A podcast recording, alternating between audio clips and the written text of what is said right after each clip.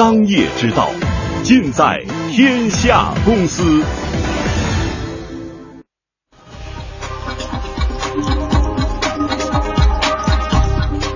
商业之道尽在天下公司直播继续。大家好，我是主持人梁静。大家好，我是福江。大家好，我是李欣。接下来我们要关注的话题是车市的寒冬啊！现在可以说刺骨的寒风已经吹进汽车市场上了。为什么呢？我们有数据，中国汽车工业协会昨天公布了数字显示，今年以来我国汽车销量已经和去年的同期持平，结束了增长。中汽协表示，不排除到年底汽车销量会出现负增长的可能性。今年一到八月，汽车生产共完成。一千五百一十八万辆，同比下降百分之零点二四。汽车销售完成一千五百零一万辆，与去年基本持平。对于这个状况，中国汽车工业协会行业信息部主任陈世华用“罕见”二字来形容。现在已经连续四个月，我国汽车产销均低于上年同期水平，而且前八个月汽车累计产销量也低于上年同期水平。累计销销售增长率，刚才说了这个。虽然是零，但是其实是比去年同期是下降的，下降了有一百多辆。我们继续来关注中国汽车工业协会在年初做全年预期时，将今年的汽车产销增速预估在百分之七。到六月份的时候，形势就已经开始急转直下了。中汽协呃将增速的预期砍去一半，预估在百分之三。而如今负增长的端倪却已经显现出来。对于二零一五年汽车产销会否以全面负增长结束，中国汽车工业协会副秘书长施建华表示，很有这种可能性。关于说到这个负增长的可能性，宏观经济、投资拉动、这个股市还有消费能力，这些都对我们汽车的整个形势有一些影响。在这样的大环境没有发生明显的变化的情况下，也是有可能的。那么针对此呢，协会呢也代表行业向国家有关部门提出了提振我们汽车行业的一些建议，比如说包括我们先购城市是不是应该放出点量来，去有没有可能性？一线城市的消费能力还是挺强的，呃，老旧汽车的报废更新能不能加快一些？还有就是黄标车的淘汰能不能加快？我们也在呃向有关部门提出我们的行业的建议。在这样的寒冬里呢，很多经销商已经开始吃不消了。一位业内经销商负责人告诉记者，已经连续亏损好多年了。所以说，我现在的话大概在四五百万。我这个店已经持续三年了，就因为这个老亏损，老板就不停的换人了。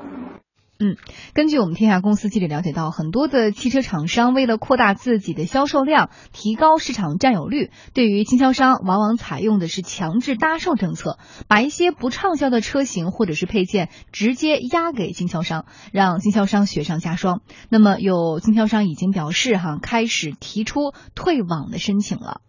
像这种情况呢，我们一年都要亏损上千万。啊，拎着两三年下来亏损几千万的这么一个成本呢，我们实在是承受不了。所以呢，在这种承受不了的下呢，我们已经现在递交了这个退网申请。呃，在退网申请过程中呢，我们还会全力争取跟厂商我们拿到我们先应该有的合理的权益。比如说，我认为他给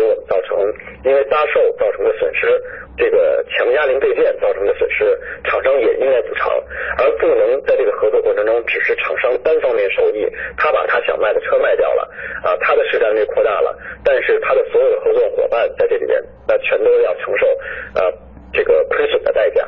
嗯，曾经的四 S 店多牛啊，是吧？想开一个四 S 店，不是说我有钱，我直接跟你的销售部门谈，对不起，我们这个城市就定几个点儿，现在已经满了，你想新开一个，对，不可能。我就记得一零年，我有个朋友去买车，当时买奥迪 A 六，当时呢去那个四 S 店，那个四 S 店直那个工作人员直接跟他说的很牛，说奥迪 A 几加几万。就是说，你想现在提车 A 六加六万块钱，我能让你提着，要不然等俩月 A 四就加四万，等等的。到现在就好多人又开始退网，这个算是个别现象，还是有可能就真的是洗牌？现在基本情况，现在基本情况就是这样，就是说在那个相对豪华的那个车的这个销销售，就是说从原来的，比如预叫加十万预售，到现在的减十万优惠嘛。这个目前的情况，由这个就可以代表说汽汽车的整个产业呢，目前开始进入一个周期性的相对比较下滑这么一个状态。嗯其实这个呢也不不很意外，虽然那个刚呃刚刚咱们采访相关的那个呃中国汽车工业协会说用了用罕见的这个这个词来形容，但事实上呢这个是有端倪的，因为我看到一个数一个数据，他是这么说的，说二零一二年的时候，二零一二年的时候全球叫整车呃整车的这个新建产能。这个投资的大概三分之二都流向中国，就意味着那一年的增量的这个汽车的这个扩产能的这个资金都流到中国。嗯一般呢，像这种呢，它从开始投资建设到运行，正好是三年的时间，那就意味着二零一二年有大概三分之二的这个资金流到中国，发挥作用，这个产能开始体现出来，就正好是今年。那就意味着一方面呢，产能极大的这个扩张，另一方面呢，随着这个整个全球的经济放缓，包括中国市场需求的这个慢慢的这个这个就这个下滑，嗯然后呢，又包括其他的一些原因，一方面你产能扩大。另一方面呢，需求又在缩减，在这种情况下，它开始进入寒冬，进入负增长，那应该是这个情理之中的事儿。只是它进入的这个速度可能会比预想的要更快。嗯为什么这么说呢？因为从进入到这个世纪，就进入到二十一世纪，从二零零零年嘛开始，中国的这个汽车的这个产产销的这个增量开始是两位数，从这个世纪初的叫百分之二十四，慢慢的向百分之十。如果到今年是负增长，那它确实有一个周期的这个拐点的这个出现的可能性。所以在这个层面上看呢，那汽车产业。目前，特别是传统汽车产业，目前面临的这个困境呢，除了一些客观的原因，比如有人也说了，说今年上半年之所以产销量下滑，跟股市有直接的关系，因为上半年股市的这个暴暴涨，让很多的这个消费者呢推迟了自己呃自己买车的计划，把我要购车的钱呢放到股市市里了，想换个然后更好的。呃，或者叫换，或者第一次首购，反正就是，哎，我发现我进里以后停一停，我是不是就购买一辆车的，对吧？利润对，所以呢，推迟了购车计划，然后上半年的这个数据就很难看。然后呢，股市一下滑呢，那相当于他把他原来买车的这个预算的这个呢，套住了有可能哎套进去了，那有可能他这个推迟计划的这个实现呢，又会再往后更长一段时间内。这当然是原因，但是跟刚才说的大周期的这个原因相比呢，显然这只是其中的一个叫助推因素。所以从刚才那点看呢，叫它有可能速度快，快到什么程度？好像汽车工业协会好像也有相关的部门有说法，说有可能今年或者叫近期呢，应该会有百分之三十的汽车经销商可能会被淘汰。那这个其实看到的这个问题就很大了。嗯，所以无论是刚刚我们跟大家分享的一些数据，还是一些呃现实的情况，都可以看到，就目前的中国汽车行业而言，确实是进入到了一个寒冬哈。那么如何在寒冬当中抵御这股寒流，去争取一丝温暖？更多的车企看到的是新能源汽车。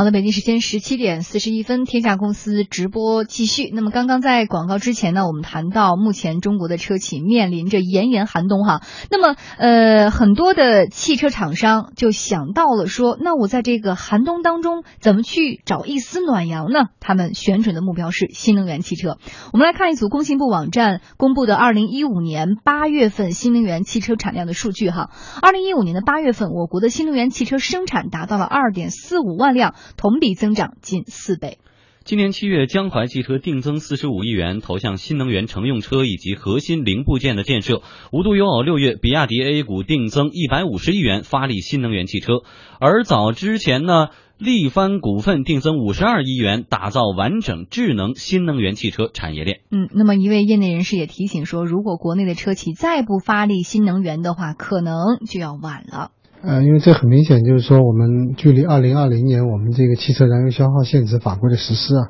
已经进入了一个倒计时的阶段。那么，如果二零一五年还不开始布局的话，二零二零年想达到这个法规的要求就是天方夜谭了。因为你从这个筹集资金到准备产品到最后的真正要上市，这个周期其实是要四到五年时间的。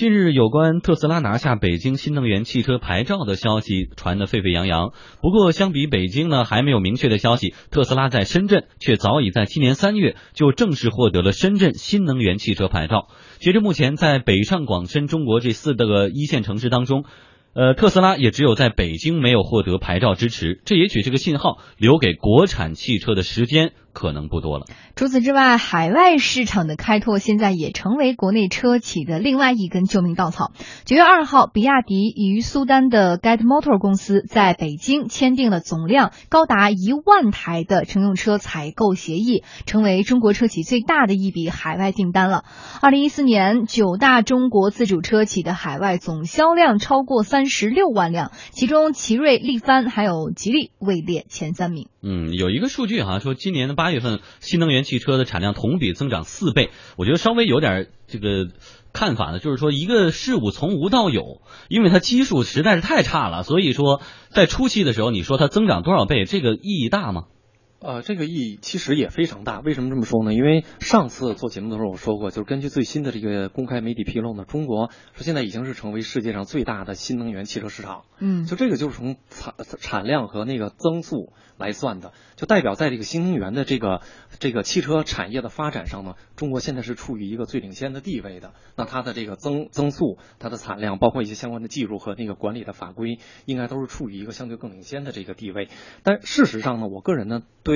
说呃，目前汽车产业如果要是说汽车产业处于一个周期性的这个叫下滑的这个阶段的话呢，那新能源汽车能不能成为汽车产业未来的一个救命稻草？嗯，我个人是持怀疑态度的，因为原来呢，曾经有这个叫国外经济学家的说法，他他说呢，说在中国虽然现在有人说说中国现在的机动车的生产量已经处于这个市场饱和的状态，嗯，但是他说没有。他说，在他看来，好像是摩根大通的这个经济分析、经济经济学家说的，嗯，说中国市场只有它年产量到四千万辆，这个时候才处于天花板。事实上，现在呢，我们的这个年产量大概是两千万多一些，那还有一倍的空间。哎，就即便这个数呢，咱们只是参考，但是以新能源汽车目前，您看咱们算啊，八月份是二点四万辆，就即便它增加了四倍，那它全年就按这个数算，它全年也就是二十多万辆。那二十多万辆跟这个两千多万辆，这个中间的差距非常大，意味着什么？意味着首先，新能源汽车它如果要在汽车产业里成为一个叫规模化的，